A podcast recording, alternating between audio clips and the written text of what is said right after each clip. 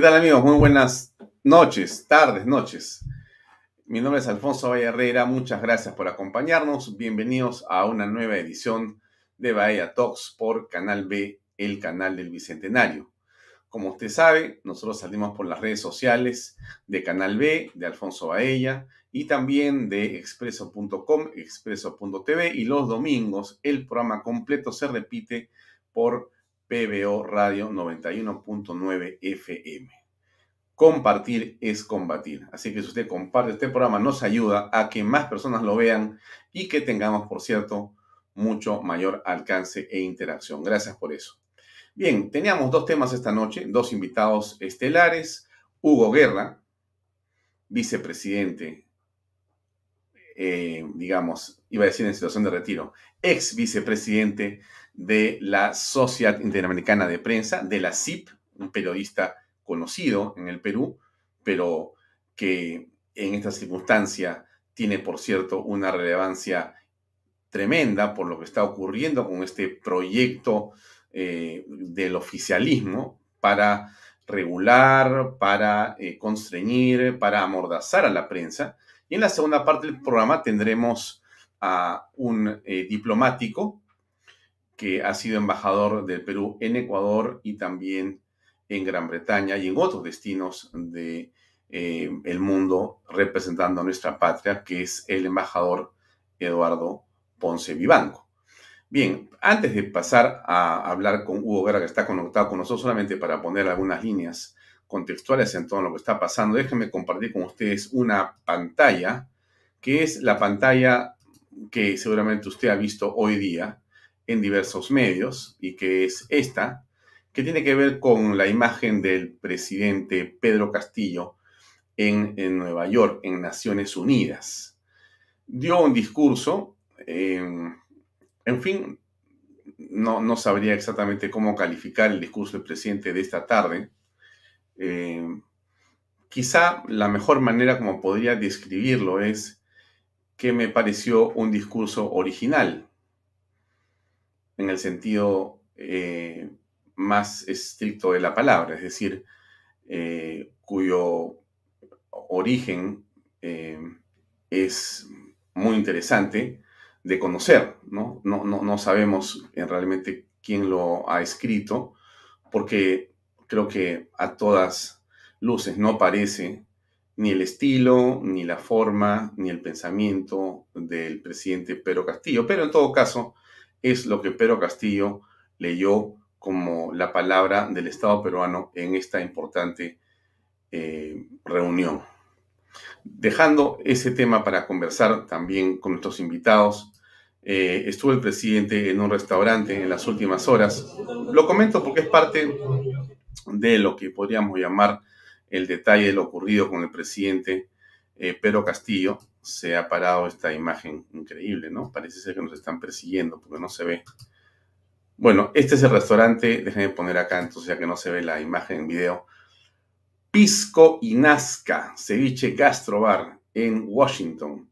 Ahí estuvo el presidente Pedro Castillo y la imagen que yo quería mostrarles, lamentablemente por alguna razón que no entiendo cuál es, no se llega a ver completamente, pero este video que está acá, qué pena, porque estaba perfecto, estaba corriendo perfecto, pero ha pasado. Bueno, suelen pasar estas cosas.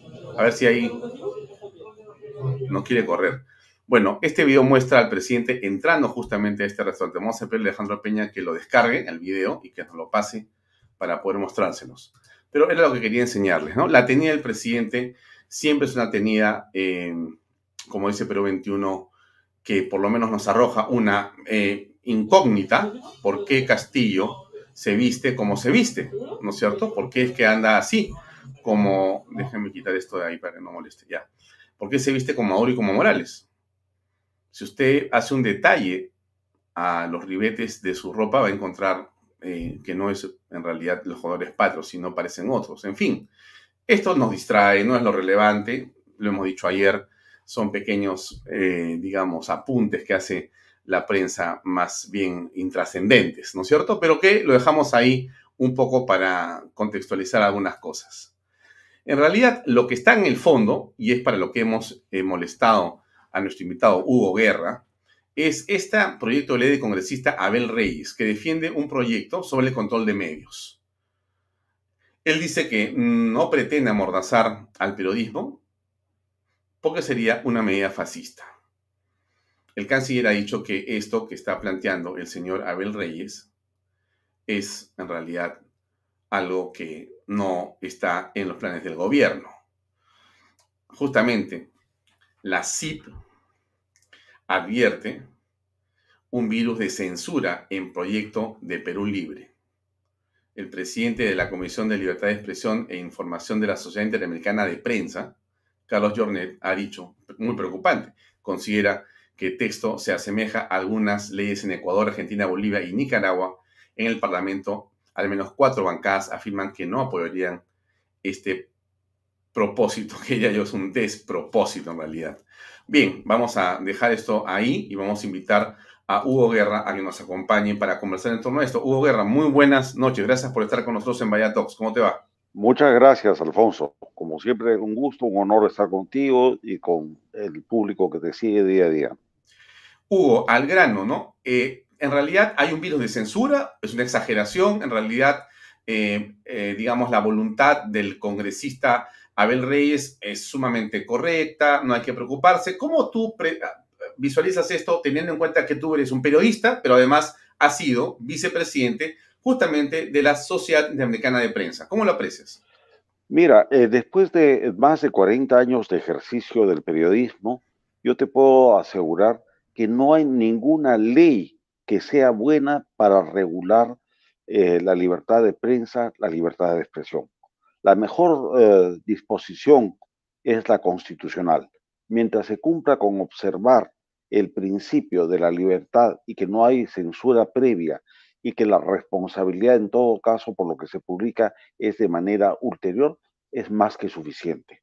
Todo lo demás son eh, iniciativas que suelen ser despropósitos, tal como lo has mencionado, y que suelen ocultar afanes controlistas y como el propio señor Abel Reyes, de repente traicionado por su conciencia, ha revelado, suelen ser eh, medidas fascistas para controlar a los medios de comunicación y para perseguir a los periodistas independientes. Sí, yo escuché, me hace recordar a mi padre cuando vez le pregunté lo mismo a raíz de la regulación que hacía la OSI, ¿no es cierto? La Oficina Central de Información en la época de Velasco. yo tenía siete, ocho años, pero le escuchaba, ¿no? Y él decía una frase, la mejor ley es la que no existe, cuando hablamos de libertad de expresión. Exactamente. Pero, no, le decía, ¿cómo así? Me dice, porque la libertad de expresión no necesita una ley. Mira, la libertad de expresión es eh, un ejercicio inherente a la condición humana. Por consecuencia, no es algo que el Estado deba administrar y mucho menos deba, entre comillas, conceder. La libertad existe y está para ser ejercida. Más bien cualquier afán de regulación oficial es una amenaza y es una forma de presionar, coaccionar a los medios de comunicación, censurar las publicaciones y perseguir a los periodistas independientes. Ahora, la similitud que hay entre el proyecto de ley que estamos comentando y las normas que ya se han promulgado en Venezuela, en Bolivia, en Nicaragua, e incluso algunas en Ecuador, bajo Correa, eh, nos hacen temer, creo que justificadamente, eh, que se venga un proceso de oscurantismo y un proceso de eh, restricciones de la libertad. Peor todavía, cuando en ese contexto la voz dominante es la del comunismo, ya sea de la línea de Cerrón o la línea de Castillo, viene a ser lo mismo la libertad de prensa no es conciliable, no es funcional para los regímenes totalitarios. Y eso tenemos que entenderlo y debemos asumir una defensa cerrada contra cualquier eh, intento de normarnos el ejercicio no profesional siquiera, sino el ejercicio de la libertad. Eh, concluyo en este punto, fíjate eh, la trascendencia que hay de la libertad que en el Perú, bajo el eh, primer eh, gobierno del presidente de la UNE y luego ratificó en su segundo gobierno, con una, una sentencia favorable de Corte Interamericana de Derechos Humanos, ni siquiera es necesario colegiarse. Cualquier persona puede ejercer el oficio de informar, porque ese es el derecho fundamental, informar. Ahora, eh, quisiera poner, eh, digamos, un punto de atención sobre lo que dice César Noreña Osorio, en el sentido siguiente. Ese proyecto no va a pasar en el Parlamento, pero es una agenda para su nueva constitución. Entonces, te pregunto lo siguiente, ¿no crees tú, Hugo, con tu experiencia en el campo periodístico, que el gobierno vía Guido Bellido, vía este Bermejo u otros, lo que hace son una serie de globos de ensayo para entretener, para distraer, para generar, digamos, eh, eh, tumulto periodístico, ¿no? Centímetros cuadrados, minutos de discusión, cuando el tema de ellos es políticamente uno solo, claro y preciso, que es la Asamblea Constituyente. ¿No crees que estos son distractivos? A ver, esa es una hipótesis totalmente valedera. Sin embargo, creo que tenemos que entender algo de base.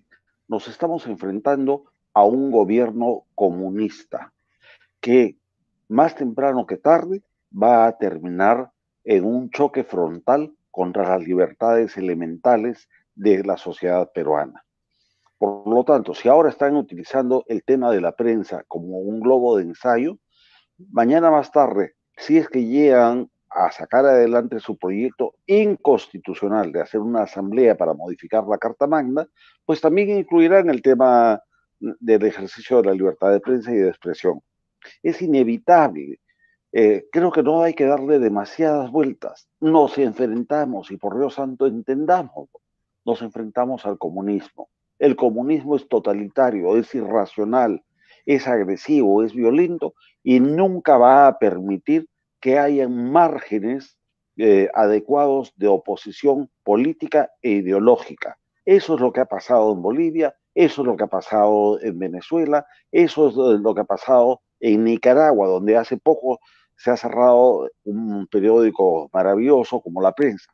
Entonces, el rumbo de colisión no importa si eh, se da ahora con medidas distractivas o se da mañana. El rumbo de colisión ya está marcado.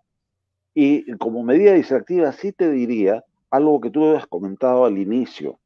Eh, cuidado, estas cosas eh, que nos llaman la atención y decimos que son secundarias, como la vestimenta del presidente y su señora esposa, no son para nada secundarias. Hoy he publicado una columna diciendo todo lo que hace Castillo está bajo la asesoría y bajo el manejo de grupos de inteligencia que mandan una serie de mensajes con cada uno de los gestos, de los silencios e inclusive de las torpezas que comete eh, Pedro Castillo. Lo de la ropa ha ido de la mano con el mensaje que ha dado de un personaje emergente de la pobreza extrema del Perú y que por lo tanto sugiere, desde la ropa hasta lo que dice, que es necesario hacer una revolución. Así lo ha dicho en las Naciones Unidas una reestructuración social, ¿no? Los términos son al final lo de menos, pero todo se utiliza como propaganda, como campaña efectista para ganar imagen y para ganar prensa. Cuidado con menospreciar lo más eh, evidente. Yo tengo ahí sí un punto de vista de análisis un poquito más eh, duro. A este gobierno y a los comunistas no se les puede perdonar ni un milímetro y ninguna acción debe ser pasada por alto. A ver, creo que eh, miramos lo mismo. Eh, no, no he pretendido menospreciar, sino, más, Bien, eh, sino más bien, más bien quiero señalar un tema para tu opinión. Es el siguiente, ¿no es cierto? Este, yo creo que la ropa, yo creo que la forma en la que él se expresa, no me refiero al discurso de Naciones Unidas que lo siento muy estructurado y leído y concebido aparentemente por algún equipo determinado de comunicaciones. Me refiero a lo anterior, o sea, a la OEA y a CELAC, con todas las imperfecciones, con todas las redundancias y, y faltas eh, de coherencia que hemos apreciado. Entonces, toda esta primera parte, hasta antes de la presentación de hoy día en Nueva York, lo que me hace ver a mí, desde mi punto de vista, Hugo, es un mensaje político. Eso es un mensaje político. No es que lo haga mal, no es que esté mal, no es que esté feo, no es que cómo es posible, ni qué horror, no, no es, no es un horror ni es malo, es un mensaje. Y el mensaje es como es. Y es para todos, no solamente para la, digamos, comunidad internacional, sino para la comunidad interna, nacional. O sea, aquí hay claramente un objetivo político, es un mensaje político. No, no, no, no, no es qué bestia, qué bruto el presidente, cómo puede hablar así, no me representa. Eso no me interesa. Bueno, tiene su dosis también. ¿eh? Un poquito, ¿no? Mira, tenemos un eh, encargado de la presidencia o un usurpador, porque yo hasta ahora no reconozco legitimidad. Y en mm. eso, ya verás, soy eh, o intento ser lo más coherente con mis posiciones desde el principio.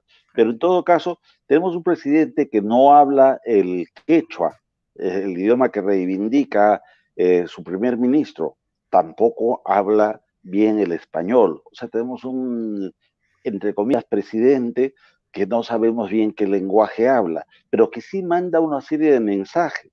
Por ejemplo, él sabe claramente que con su vestimenta se está alineando con eh, el socialismo del siglo XXI, ¿no es cierto? Y con la coordinadora continental bolivariana. Eh, pone la bandera nacional eh, de lado y la desplaza por los colores de Austria, o sea, donde estamos. Y eso es deconstruir, son mensajes para deconstruir, para burlarse de la República Liberal que estamos celebrando en su bicentenario. Lo mismo, se pone el sombrero de campesino en, eh, los ambientes diplomáticos, literalmente, y perdón por la expresión castellana, para zurrarse, no solamente en el protocolo, sino en el mensaje que otros dan. Y es tan grosero.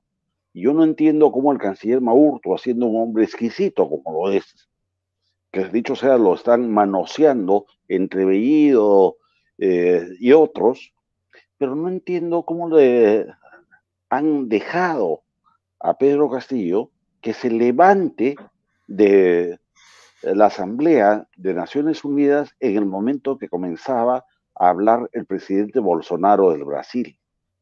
El señor Castillo no solamente hace barbaridades internas, no solamente proclama eh, ideales muy bonitos de escuchar, ese es el mensaje estructurado que alguien le ha escrito, y que no se condice con lo interno, lo interno, sino que además agrede la buena e indispensable eh, relación que debemos tener como el Brasil, así como lo hizo en el momento de su toma de mando con el presidente de Colombia.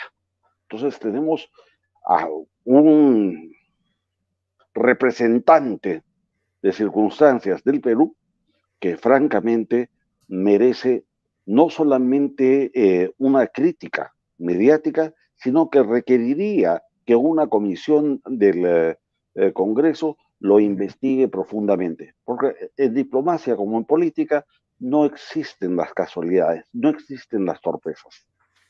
Hugo, hablemos un minuto de la Asamblea Constituyente, un elemento que sin duda incorpora un grado enorme de incertidumbre frente a la confianza que el presidente solicita para los inversionistas, Eli Franke, su ministro de Economía, en Nueva York, en Washington y en general. Él dice, vengan, yo no soy comunista, eh, en mi país es un país que da bienvenida a la inversión privada, pero está corriendo una asamblea constituyente para hacer una constitución a la medida, como todos los dictadores, del presidente Pedro Castillo. Este video que nos ha llegado a continuación lo quiero compartir con los amigos que nos están viendo en este momento. Es un video que ya circula en redes sociales y que tiene que ver básicamente con una acción determinada que es muy interesante apreciarla. Es un grupo de personas de Perú Libre dando dádivas o aparentemente dando dádivas para pedir firmas para esa asamblea constituyente. Veamos unos segundos, por favor. Es un minuto.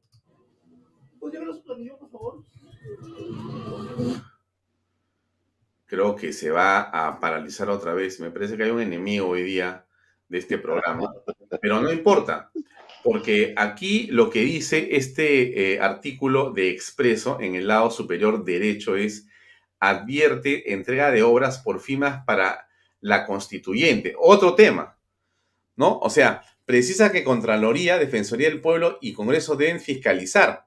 ¿A quién? A Dina Boluarte, al señor Guido Bellido, que estarían entregando obras a cambio de que se esté trabajando y desarrollando un trabajo eh, de recolección de firmas para esta Asamblea Constituyente. ¿Cuál es tu apreciación de este tema, Hugo?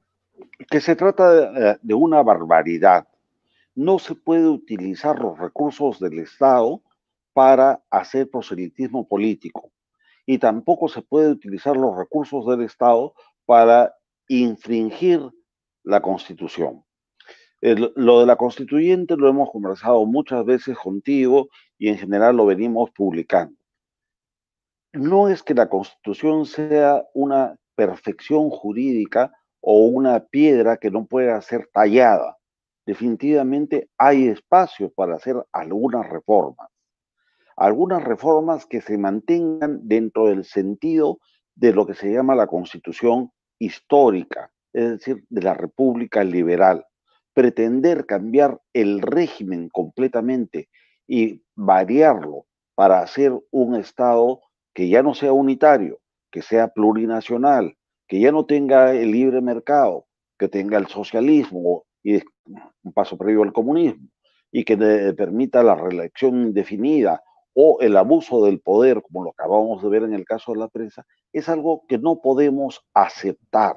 Entonces, ahí tenemos claramente marcados los dos niveles del mensaje de Pedro Castillo. Se va eh, al exterior a portarse como el niño ideal, ¿no es cierto?, para los inversionistas, yo no soy comunista, soy el hombre humilde, habla hasta de la falta de excusados en su pueblo, nada menos que minutos antes de comer con los CEOs de las principales empresas que tienen intereses en el Perú, las empresas norteamericanas, pero en el frente interno, ¿qué se está haciendo? No hay una conexión en el frente interno ya se están dando pasos cada vez más rápidos, más agigantados para instaurar un régimen totalitario de inspiración marxista. ¿Cómo se llama eso genéricamente? Comunismo. Te muestro el video, por favor. ¿Puedes verlo su planillo, por favor? ¿De qué movimiento es esto?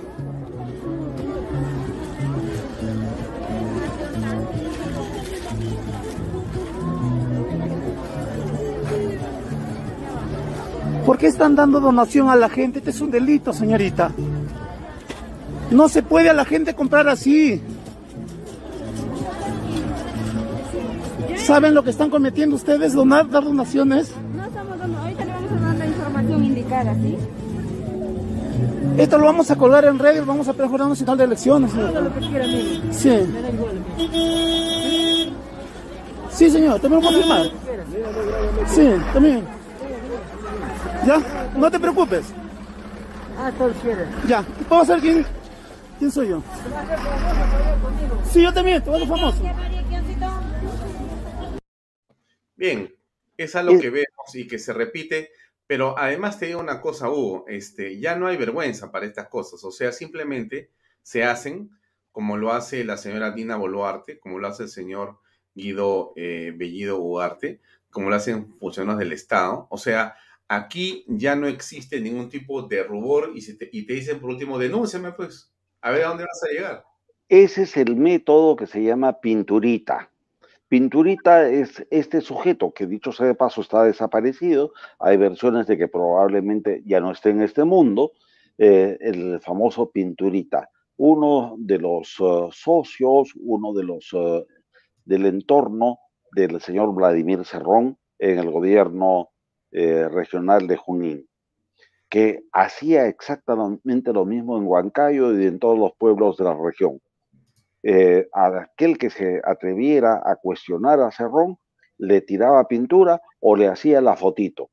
Es más, se está aprovechando una vez más de la miseria, del hambre del pueblo para sacar esas firmas.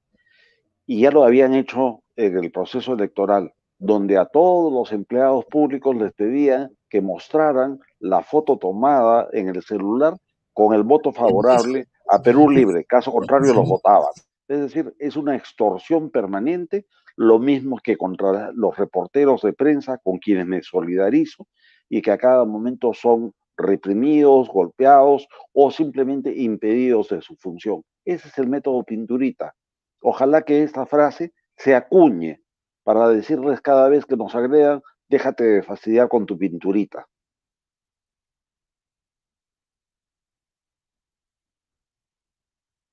Micrófono. Sí.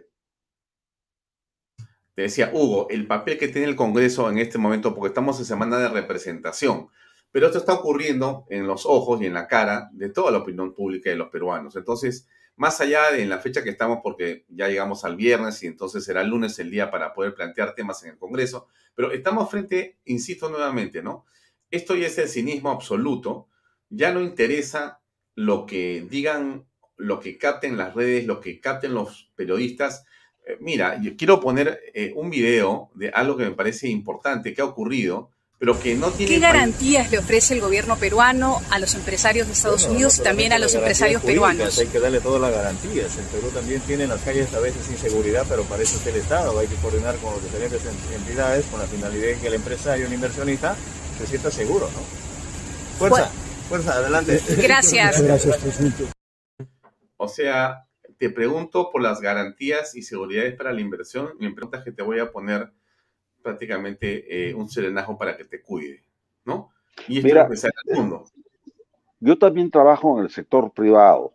Aparte del eh, periodismo, hago empresa privada.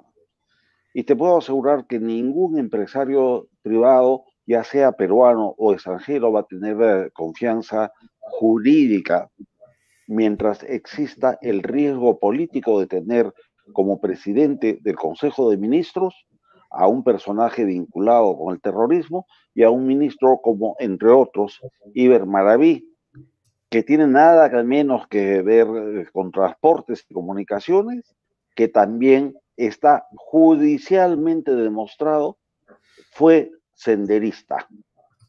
O sea, si el señor Castillo quiere tener una mínima coherencia y quiere ganar algún nivel de confianza del empresariado, pues que remueva a los terroristas de su gabinete o a los que están vinculados. No los puedo calificar actualmente de terroristas, pero sus vínculos sí están demostrados. Solamente así vamos a tener garantías. Ya sabemos cuáles son las proyecciones de los especialistas. El 2022 no habrá un solo dólar de inversión extranjera en el Perú. ¿Por qué? Por la inestabilidad y la desconfianza política. Eh, acá solamente los analfabetas políticos pueden eh, aceptar este doble discurso. Todos sabemos que si no hay garantías políticas, el derecho es una herramienta que aun cuando esté redactado de una forma muy bonita, no se va a cumplir y al contrario, se puede utilizar para afectar eh, la libertad y los derechos de terceros. Y eso es lo que sienten los empresarios, lo que sentimos los empresarios, que nos deslomamos para hacer un Perú mejor, para que venga un gobierno de este talante. Eh, Hugo, para terminar, te preguntaría si tú crees que la vacancia presidencial es un camino eh, constitucional, legal, pero si es políticamente viable y si tú percibes a un Congreso eh, con la capacidad para poder llegar a ese tipo de consenso político? La vacancia desde todo punto de vista es no solamente legal, sino que también es constitucional. Y razones hay varias. La falta de legitimidad, porque nunca se ha podido demostrar que no hubo fraude. Y hay razones que nos hacen pensar aún hoy que ese fue el modus operandi para que Perú Libre accediera al poder. Eh, respecto del Congreso, yo creo que la performance hasta ahora es muy deficitaria. Es un eh, Congreso que en conjunto es criticable, porque no se puede, debería estar haciendo ni siquiera semana de representación cuando hay urgencias vitales para la República. Y la urgencia eh, mayor es la necesaria censura para que salgan los ya mencionados ministros vinculados al terrorismo del gabinete. Mientras eso no se haga porque Acción Popular se ha convertido en un partido marxistoide, porque APP es apenas el negocio del bolsillo izquierdo del señor Acuña, no vamos a poder avanzar. Yo creo que la opinión pública y que los ciudadanos tenemos que seguir saliendo a las calles, tenemos que seguir ganando los espacios y reclamando nuestros derechos, que una vez más no deben ser entendidos como algo que nos concede o que nos da gratuitamente el Estado. Los derechos son inherentes a nuestra condición de personas, de ciudadanos, y en todo caso nos los hemos ganado a lo largo de 200 años de historia republicana. ¿Sientes a un Congreso con capacidad para articular una vacancia presidencial o lo sientes tibio? Siento que tiene la capacidad para articular la vacancia. Lo que siento, sin embargo, es que hay traidores que todavía están dando vueltas y que son los que impiden que se dé el paso. Y los traidores son directamente, lo voy a subrayar, eh, sobre todo de Acción Popular y de APP ellos son los que están frustrando la capacidad, porque técnicamente hay personas muy bien capacitadas en el Congreso de la República, pero los votos son los que faltan. Son esos votos melindrosos y esos votos negociados bajo la mesa que están impidiendo que avancemos en lo que debe ser el norte para todos nosotros, la vacancia presidencial, y lo antes posible. Eh, alguien podría decir que es un poco dura la expresión traidores. Eh, mira, yo creo eh, que hay que utilizar el idioma con la vastedad que tiene y las posibilidades etimológicas de cada término. Traiciona quien no actúa con coherencia con los fines de la democracia y con los fines de la libertad del pueblo. Y Acción Popular en sus votaciones últimas así lo ha demostrado. No actúa de acuerdo al temperamento de la enorme mayoría de peruanos. Y APP siempre, desde el Congreso anterior y otra vez eh, lo vuelve a hacer, actúa según el interés del señor eh, Acuña. No actúa bajo el interés de los ciudadanos. Ya basta de hablar en ese pacto infame pues, de, la media voz, ¿no?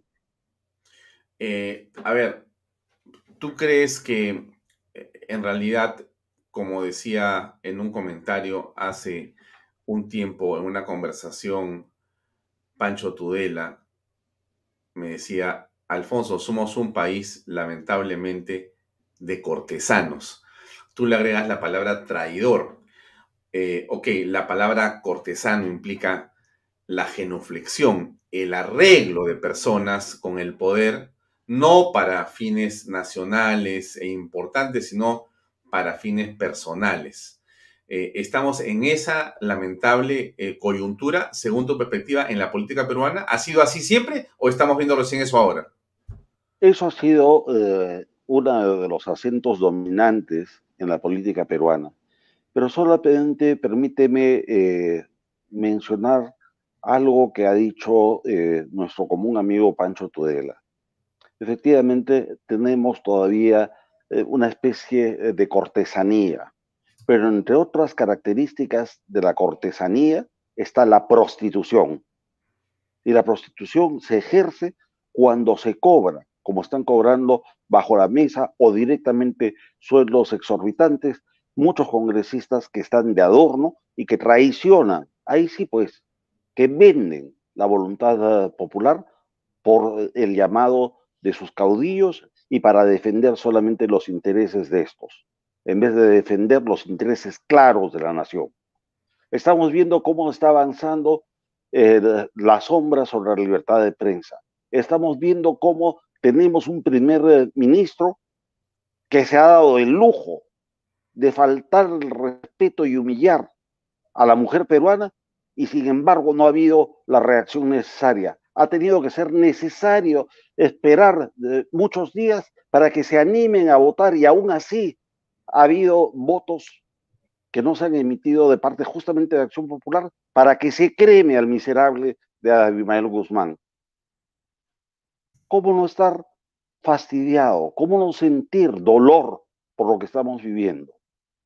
Es evidente que sí, tenemos cortesanía, tenemos traición, tenemos corrupción y tenemos prostitución entre muchos miembros del Congreso de la República. Por supuesto, también hay miembros eh, que son decentes, que son notables, que son capaces y así lo van demostrando. Pero por ahora siguen siendo los menos. Los más son esos borregos que obedecen intereses que no son del pueblo. No parece ser entonces em, un asunto meramente político el que tenemos por delante para o como solución a este problema, porque entonces da la impresión que se necesita otro tipo de, eh, diríamos, este, argumentos, otro tipo de capacidades, otro tipo de recursos para poder vacar al presidente entonces, dado que si no es político, porque la política tiene que ver con seguramente una buena parte de sentimientos nobles para la nación y el país. Aquí, por lo que tú señalas y lo que hemos conversado, entonces estamos frente básicamente a una bolsa, estamos básicamente frente a un cheque, estamos básicamente frente a un precio. ¿Así es? En alguna medida importante, así es, pero la alternativa sigue siendo política. Y no necesariamente desde el Congreso, es desde la calle, desde el espacio público donde los ciudadanos desde la primera vuelta venimos expresando nuestro malestar, nuestra lucha por la democracia y nuestro profundo pesar porque se tenga ahora que estar afrontando a un régimen comunista, un régimen que en apenas 60 días ha encarecido el costo de vida, ha hecho más pobres y más miserables a la gente más modesta de nuestra patria y que ahora nos amenaza con quitarnos la libertad. Bien, Hugo, otro videito solamente para terminar, porque me quedé eh, el, el, comentario, el contenido que se había quedado por ahí, digamos, este, guardado. Un segundo, que era este. Gracias. No, bien. ¿Seguro? ¿No? Esto es el día de, bueno, no voy a decir el día, pero hace unas horas en Washington. No tiene nada de malo en un restaurante, por si acaso no estamos diciendo que no puede ir a comer el presidente. Solamente quiero ver eh, el ambiente, el ánimo eh, y la manera en que el señor eh, presidente se transporta y se comporta, ¿no? Era un poco para darles un poquito de contexto de cómo se le ve y cómo se comporta Pedro Castillo en Estados Unidos. ¿Algún comentario? Sí, Pedro Castillo, el mismo ciudadano que está permitiendo que se investigue ahora a los miembros de la oposición porque supuestamente son de ultraderecha y están vinculados a planes terroristas o qué sé yo. Por si acaso, lo dejo bien en claro, podrán en algún momento, porque eso se va a venir de todas maneras si sigue Castillo en el mando, podrán perseguirnos, podrán buscarnos y estaremos atentos, pero no porque eh, proponemos ni una ruptura constitucional ni un golpe de Estado, sino porque luchamos solamente por la libertad, al igual que tú lo haces desde tus espacios mediáticos, querido Alfonso. Mm. Bien, Hugo, te agradezco mucho por tu tiempo. Gracias por acompañarnos en este momento en Bahía Talks. Eh, estamos en contacto para una siguiente oportunidad y para continuar conversando. Muchas gracias y hasta otro momento. Gracias, Hugo Guerra. Muy amable. Muchas gracias. Bien, amigos, era Hugo Guerra, periodista, colega, expresidente de la Sociedad Interamericana de Prensa, un hombre con mucha experiencia en política y en análisis, y nos ha comentado su punto de vista sobre lo que está pasando en el país. Tenemos a continuación eh, a nuestro segundo invitado que está por ingresar, que es el embajador Eduardo Ponce Vivanco. Pero antes que ingrese Eduardo Ponce Vivanco, déjenme simplemente poner algunas eh, cosas o temas sobre el tintero para la conversación con él. Aquí el presidente de la República, o sea, ayer el presidente de la República, ha tenido importantes eh, presentaciones donde lo que ha solicitado, como yo les mostré ayer y como ustedes han visto también en otros medios, confianza, ¿no? Nosotros no somos comunistas, ha dicho. Bienvenida la inversión privada, bienvenidos los capitales extranjeros. Ha tenido varias reuniones con inversionistas, ha viajado con empresarios importantes, representantes de gremios, en un viaje que es sin duda importante por muchas razones. Miren, eh, los viajes eh, oficiales, los viajes presidenciales, eh, suelen ser en comitiva y tienen como objetivo llegar a los países en una efectivamente conglomerado de personas de esa nacionalidad para poder hablar de negocios, ¿no es cierto?, de expansiones comerciales con el apoyo del gobierno aquí no debería existir ninguna situación que nos lleve a suspicacia. Los países desarrollados, los países que tienen, eh, digamos, grados de corrupción muy bajos, tienen ese tipo de comportamientos. Viaja el presidente, viaja el canciller y viajan empresarios a citas cumbres para conversar con sus homólogos de otros países. Y si están los presidentes, lo que ocurre es que se pueden conversar, se pueden cerrar, se pueden iniciar procesos eh, comerciales que pueden ser determinantes para los países y están ahí eh, los eh, políticos, los ministros de Estado, para poder justamente ver los detalles que faciliten y viabilicen ese tipo de relaciones comerciales. Eso no debería llamarnos la atención. Lo que llama la atención es a señor Pedro Castillo con un discurso tan extraño. Porque él nos habla de un país donde se exporta corrupción o se exporta corruptos, un país donde aparentemente hay una discusión enorme entre lo que dice el canciller o el vicecanciller con respecto a una, eh, digamos, reconocimiento de una nación como la del señor eh, Maduro, ¿no es cierto? Y esa, digamos, inexistente democracia y la respuesta que tiene en Lima automáticamente el presidente del Consejo de Ministros que le dice, te vas, ¿no? Eso es lo que tiene que llamarnos la atención, eso es lo que llama la atención. O sea que lo que está tratando de hacer Castillo, alguien puede decir que es un disfraz. Bueno, ok, pero lo que está, el, el libreto de Castillo es el libreto de un presidente que está tratando, por lo menos, de aparentar algo, pero en los hechos lo que vemos es una enorme contradicción. Por momentos la impresión que nos da es de que estás frente a un hombre que no sabe quién es, cuya identidad se ha perdido en el camino de la demagogia. Lo decimos con el mayor de los respetos, pero profundamente convencidos que algo ocurre en la mente, en la psique del presidente de la República, que tiene el papel del personaje que él ha creado, que es ese hombre vestido de una indumentaria, eh, digamos, eh, novedosa, con un sombrero que esconde detrás de él su verdadera, digamos, persona, y asume ese personaje, el sombrero, con un, eh, digamos, discurso que tiene un sentido en un lugar y tiene un sentido el día de hoy en la mañana o a mediodía en Naciones Unidas, ¿no? Y que habla de inversión privada, que no es comunista, pero habla de constitución y cambio de reglas. Y, y entonces da la impresión que va diciendo cosas que se contradicen no solamente en lo que él dice, sino también en lo que va ocurriendo en su alrededor político, ¿no es cierto? Eso es lo que estamos nosotros apreciando. El presidente lo que en realidad está haciendo, desde nuestro modesto punto de vista, es emitiendo una serie de mensajes que lo que generan es una profunda desconfianza. Miren, ¿ah?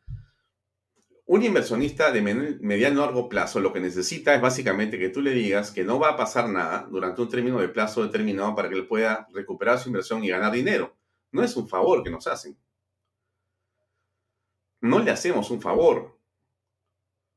Hace un negocio. Un negocio es un negocio. Alguien invierte dinero para sacar una rentabilidad. En el camino tú cobras impuestos y se generan seguramente puestos de trabajo. Ese es tu beneficio como, como país. Atraes más inversiones, hay más trabajo que es en, en realidad el papel de un presidente. Un presidente lo que tiene que hacer es generar confianza de una manera tal que sea más competitivo que sus pares de otros países y puedas atraer hacia tu patria mucho más caudal y mucho más capital que los otros. ¿No es cierto? ¿Para qué? Para que puedas tener aquí justamente más trabajo, más competitividad y más beneficios para todos en tu país. Eso es, no hay que ser ningún estadista, es un poco de lógica lo que les digo a ustedes. Ustedes también pensarán lo mismo. Pero entonces quiero irme sobre este tema mientras aparece eh, nuestro invitado, que no lo veo por acá, pero ya aparecerá. A ver, vamos a llamar a Peña para que nos diga dónde está eh, eh, el, embajador, que debe estar por aparecer. Pero bueno, entonces, ¿cuál es el punto a que voy? No? Miren, miren, ¿ah? el, el, presidente de la República busca generar confianza, ¿no es cierto? Viaja con Franke. Cuando le preguntas a Franke, ¿de qué partido eres? Soy del partido que más bien aborrece la inversión privada soy del partido que más bien eh, está eh, sobre cualquier protesta antiminera. Soy del partido más bien que hace lo posible por obstaculizar y por decir que todo lo que significa inversión extranjera o inclusive la privada está mal. ¿No? Eso es en realidad lo que Franke es en su esencia política, pero aquí se ha puesto, es el otro Franke, ¿no? En realidad parece un Frankenstein, porque ahora Franke es el hombre que dice, bienvenida a la inversión, ¿no? Pero miren, no tenemos el nombramiento de los directores del Banco Central de Reserva. Convierte en una letanía un, asunto, que, eh, digamos, eh, cualquier persona entiende que es crucial para emitir un mensaje de seguridad y estabilidad económica. No quiere nombrar a los directores del Banco Central de Reserva. Apenas está eh, más o menos de acuerdo con Julio Velarde. Esto genera, por supuesto, el dólar por las nubes. Pero también estamos hablando de la ausencia del presidente en el gobierno, lo que hemos visto el fin de semana en eh, Latina, cuando hay un periodista que revisa eh, lo que son las actas del Consejo de Ministros y lo que se aprecia es más bien eh, un ausentismo manifiesto del presidente en la toma de decisiones en los debates, lo que estamos entendiendo es que el presidente no entiende lo que está pasando. Se sienta a la cabeza de la presidencia del Consejo de Ministros y el presidente es el hombre más importante ahí y el presidente no articula, no pregunta no interpela, no ordena, no dirige el debate. Y esto que les digo no es una cosa menor. Esto que les digo es gravísimo. Porque el presidente, déjenme decirles, o no tiene la capacidad de hacerlo, pero tampoco tiene la capacidad de poder escoger a alguien que lo haga en su nombre de manera correcta. Por eso es que que todo lo que estamos apreciando aquí es eh, la, digamos, este, conversión de un hombre que no tiene en realidad personalidad. ¿No? Él, él es un profesor eh, que es un rondero, que es un hombre del magisterio, que más bien es un hombre que está pegado a las huelgas, muy bien por ese tema, pero que después, cuando gana eh, la elección se pone el sombrero y debajo del sombrero, porque el sombrero, eh, a ver si tenemos algún psicólogo en el público que nos escucha acá, pero el, sombrero esconde, ¿no? es un disfraz en realidad. Eh, Pedro Castillo es una suerte de puesta en escena. Y esta puesta en escena es la que genera realmente la desconfianza que él pide que tengamos en el país y en el extranjero para venir a invertir en el Perú. Muy difícil. No puede nombrar directores. El dólar sigue subiendo. El presidente está ausente. Las calificadoras como Moody's nos rebajan la calificación crediticia, cosa que no sucedía hace 20 años, ¿no es cierto? Y esto genera más desconfianza sigue promoviendo la bendita Asamblea Constituyente. Lo ha dicho en su discurso en la OEA o en la CELAC. O sea, lo vuelve a repetir, lo vuelve a repetir. Se enfrenta de una manera eh, inverosímil, este, mejor dicho, se enfrentan sus propios este, ministros de Estado, ¿no es cierto? Tienes al canciller, con el vicecanciller, con el ministro del Interior, en una posición determinada frente a lo que es eh, el reconocimiento de Venezuela sobre quién es el gobernante, y, y Guido Bellido, que dice, mira, yo desmiento lo que dice el vicecanciller. Si al canciller o a su adjunto no le gusta, tienen las puertas abiertas para irse. En el momento en que el canciller está con el presidente. O sea, imagínense ustedes el impacto y el golpe de desconfianza que genera una situación a todas luces anormal con lo que estamos comentando ahora. O sea, en realidad, el presidente hace, no estoy seguro si es como lo voy a decir, creo que hace sus esfuerzos, ¿no es cierto? Por generar confianza, pero el efecto de su discurso y el efecto de sus acciones, lo único que nos genera, por lo menos a nosotros, no me estoy muy equivocado, es una absoluta desconfianza. O sea, el presidente Pedro Castillo básicamente navega en un mar de desconfianza, en un mar de mentiras, en un, eh, digamos, en una tormenta de, poder de la gente que lo rodea. Esa es en realidad la situación que vemos nosotros con terror. Creo que está con nosotros Eduardo Ponce Vivanco. He hablado demasiado esta noche, disculpen ustedes. Déjenme darle la bienvenida. Embajador Eduardo Ponce Vivanco, muy buenas noches, gracias por acompañarnos. Es un gusto, Alfonso, siempre estar contigo. Vamos al grano, por favor. Vamos, eh, vamos, sea, Usted, sea, sea usted quirúrgico, preciso como si fuera un misil teledirigido, y denos una breve pero concentrada opinión sobre cuál es su perspectiva de lo que ha sido esta gira presidencial México, Estados Unidos, o sea, OEA, Naciones Unidas. Por favor. Bueno, me ha parecido un pequeño desastre que ha dejado muy mal al Perú, muy mal al presidente, muy mal al canciller, que ha tenido el infortunio de acompañarlo, y muy mal eh, por culpa de eh, nada menos que el primer ministro, que les ha cortado el piso desde el Perú, ¿no? Lo que es absolutamente insólito, ¿no? El discurso del presidente eh, en la OEA fue un discurso sensiblero, ¿no? Un discurso chotano, digamos, eh, con olor a, pueblo y con olor a vaquitas, este, destinado pues a, sacar las lágrimas más recónditas de los peruanos. Pero eh, en el fondo no dijo absolutamente nada, ¿no? Eh, luego, este, a los Estados Unidos, a los norteamericanos, les, les hizo llegar el mensaje de que el Perú era eh, una especie de principal exportador de corruptos, lo que me imagino que no, que los debe haber preocupado inmensamente. Y eh, advierto, como diplomático que soy, que el señor Bellido o el propio presidente Castillo eh, consideran que sus embajadas no informan a su Cancillería ni a su gobierno sobre lo que pasa en los países donde están acreditados.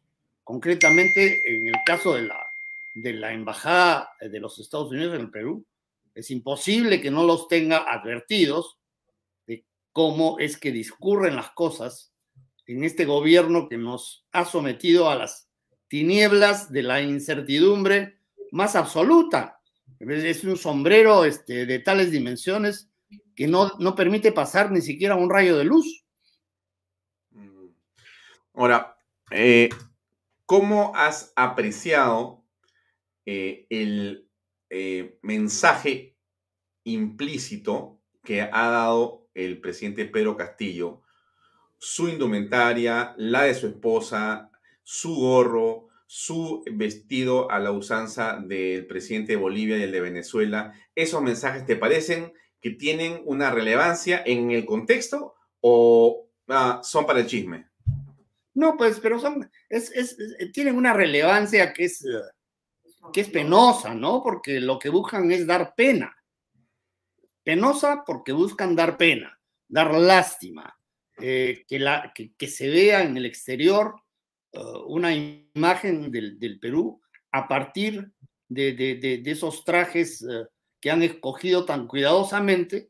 Eh, y eso, eh, francamente, el Perú no es, el Perú no es eso, ¿no? El Perú es mucho más.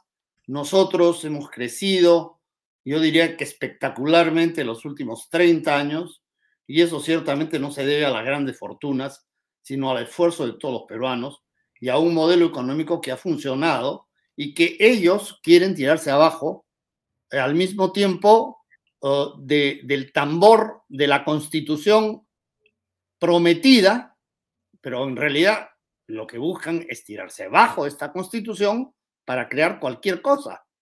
Y cualquier cosa que no está basada ni en la legalidad ni en la legitimidad. Porque mm. eh, evidentemente la legitimidad de la constitución actual está en los resultados que ha producido, particularmente su capítulo económico, que es a lo que más hambre tienen, ¿no? Y falta de legalidad porque en esa constitución no se establece ningún camino legal como el que pretende el gobierno que preside el señor Castillo. Entonces, mal por donde se vea, ¿no? Y mal además en Estados Unidos, eh, porque han escogido precisamente la oportunidad del viaje como para que algunos caballeros de Perú Libre lancen este increíble proyecto para censurar y coartar el espacio radioeléctrico o lo que se llame para los medios de comunicación como una forma de controlar contenidos y eventualmente liquidar algunas emisoras que no les gustan.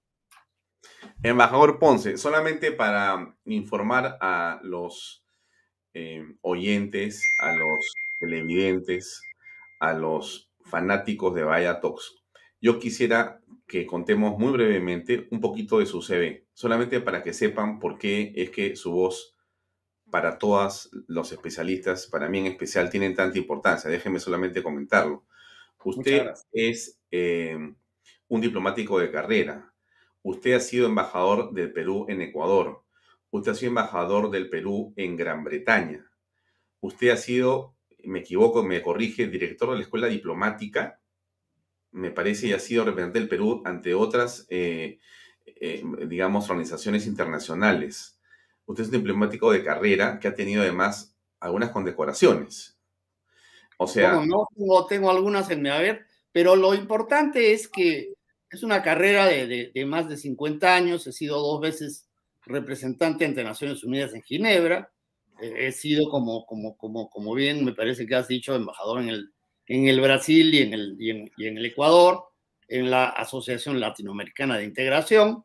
Y sobre todo he sido negociador en la época tan horrible que tuvimos eh, de la guerra del Cenepa, donde no, no nos iba nada bien en el frente militar y en el frente diplomático teníamos que negociar no solamente con el Ecuador, sino con los cuatro países garantes. Entonces, eh, eso me, me, tocó a mí como viceministro de Relaciones Exteriores y fue una experiencia muy, muy fatigante.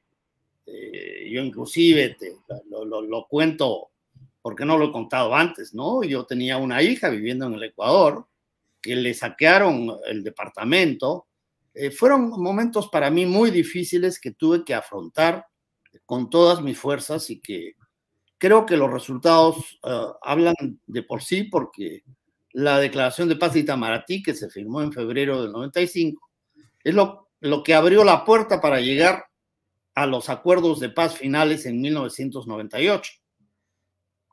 Ya, bien, entonces, ¿por, ¿por qué lo decía? Porque eh, su opinión entonces eh, tiene un respaldo eh, importante y es una voz autorizada y especializada. Por lo tanto, le quiero seguir preguntando lo siguiente.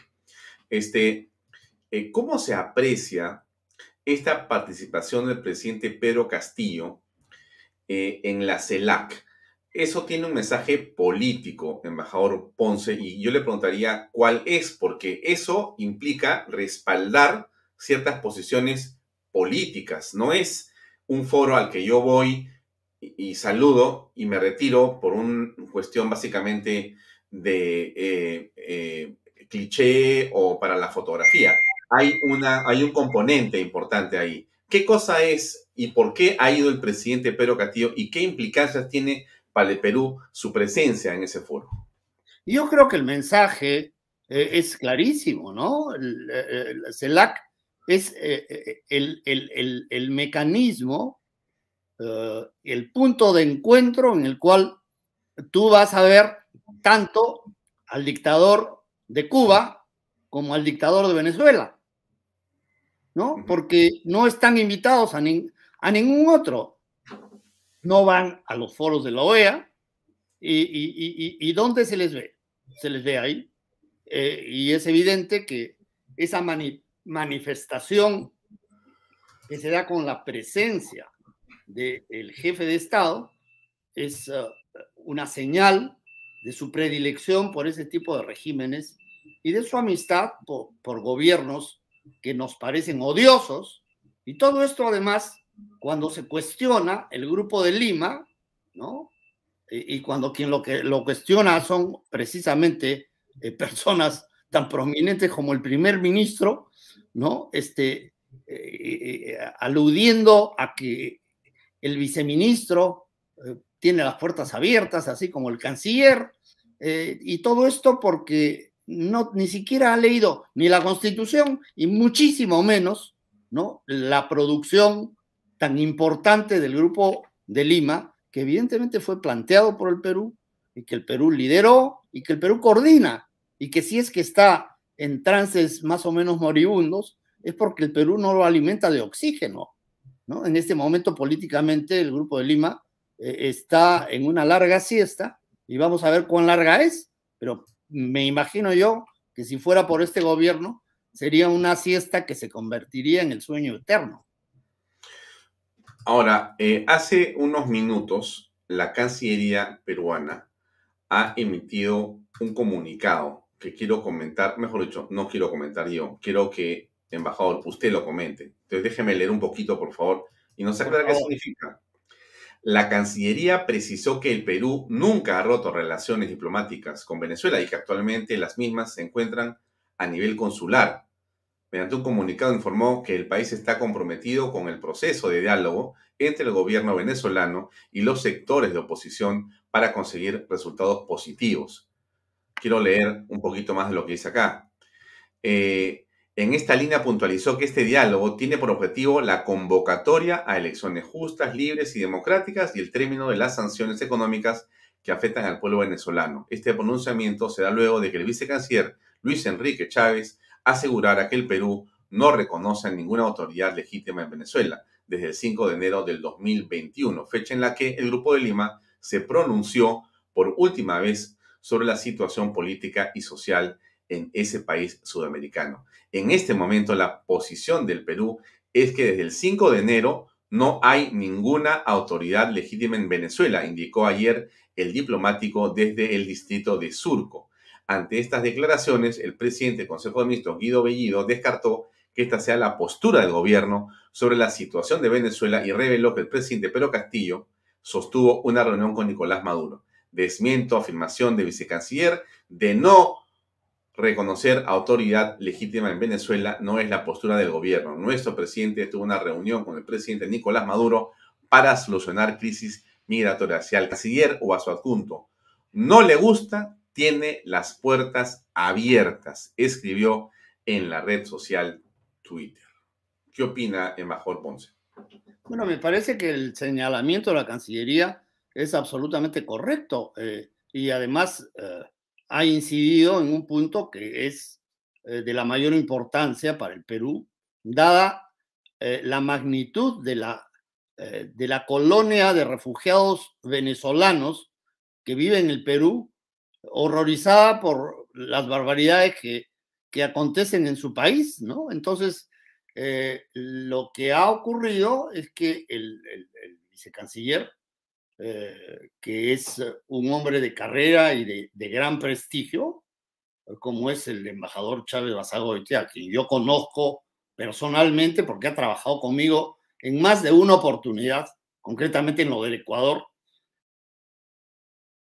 recordó y leyó el punto uno del último pronunciamiento de, del, Grupo de Lima.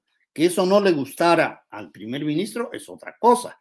El motivo por el cual no, no, no le ha gustado, no sé cuál puede ser, porque eh, el señor Bellido eh, piensa que el, el, solo hecho de que el presidente Castillo haya conversado con el presidente Maduro significa que hay relaciones diplomáticas entre los, dos, en, entre los dos países y las hay a nivel consular, como dice el comunicado de la Cancillería. No, no, no, no sé, eh, no sé cómo se puede traducir a la lógica el pensamiento del señor Bellido, simplemente porque no tiene lógica alguna. Han conversado porque se han encontrado, y se han encontrado ¿dónde? En la CELAC. ¿Y de qué han conversado? Han conversado sobre un tema que es absolutamente común para los dos países, como es eh, eh, esta fuga de venezolanos que no solamente le toca al Perú en cuanto país receptor, sino que le toca a Colombia, le toca al Ecuador, le toca a Chile, le toca a Bolivia y le toca al Brasil. Qué cosa más natural que conversar al respecto cuando se encuentran en un lugar como fue la reunión esta de la CELAC, de la cual ya hemos conversado. Ya, eh, para ir terminando, me da la impresión que esta posición eh, o esta situación en realidad divide al gabinete. Y quiero la opinión de usted, embajador Ponce, porque mire, tenemos al canciller, al vicecanciller, aparentemente alineados con la Cancillería, por lo que escuchamos. Tenemos al ministro del Interior alineados públicamente con esta posición, lo ha dicho en la mañana el ministro Carrasco. Tenemos al presidente del Consejo de Ministros en una abierta discrepancia pidiéndoles que se vayan por la puerta si no aceptan lo que dice el, el primer ministro. O sea, hay una situación distinta y aparentemente el señor eh, Bellido también tiene a otras personas de la Cancillería. Creo que el señor o el embajador Forsyth está de acuerdo con Guido Bellido. O sea, no sé, ¿esto divide a la Cancillería o, o, o no es así? ¿Suele pasar esto? ¿No somos una sola unidad? ¿No pasa nada? ¿Qué piensa, embajador Ponce? Pienso que todo lo que ocurre ocurre en la cabeza del señor Bellido, ¿no? Eh, ah, y me bueno. parece escandaloso, escandaloso, que mientras el jefe de Estado, es decir, su jefe, ¿no? Acompañado del canciller de la República, ¿no? Que está nada menos que en los Estados Unidos de América, que ha ido a la OEA y también a Naciones Unidas, el primer ministro se permite hacer estas declaraciones que dejan tan mal el, prestigio del, del, país y que lo hacen eh, parecer como, qué sé yo, una entelequia tan poco seria en el mundo internacional.